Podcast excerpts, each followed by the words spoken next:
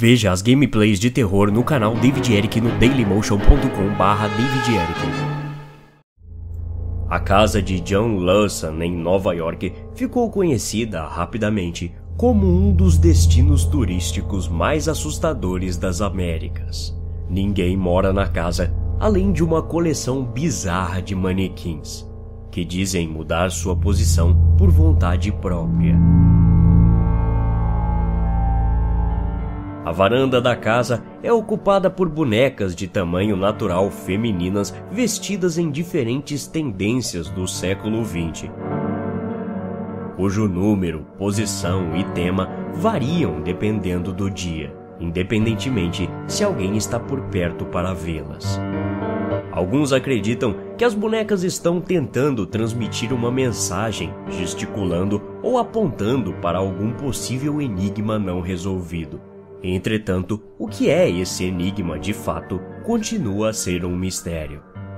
Há aqueles que acreditam que a chave para a compreensão da aparência estranha e inexplicável dos manequins está ligada a uma tragédia local que acabou com a vida de 22 pessoas. Durante uma onda de duas semanas de frio extremo no inverno de 1871, um trem caiu a 200 metros da casa, localizada nas proximidades da estação ferroviária de Novo Hamburgo, ceifando a vida de 22 pessoas no impacto.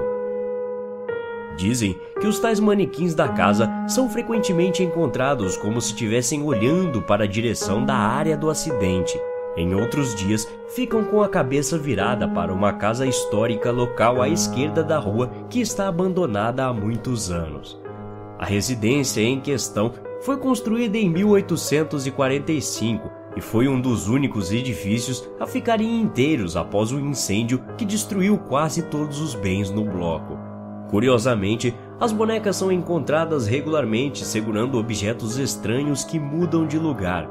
Livros, gaiolas vazias, toalhas, escovas e copos foram fotografados por curiosos transeuntes enfiados em mãos de plástico ou empoleirados.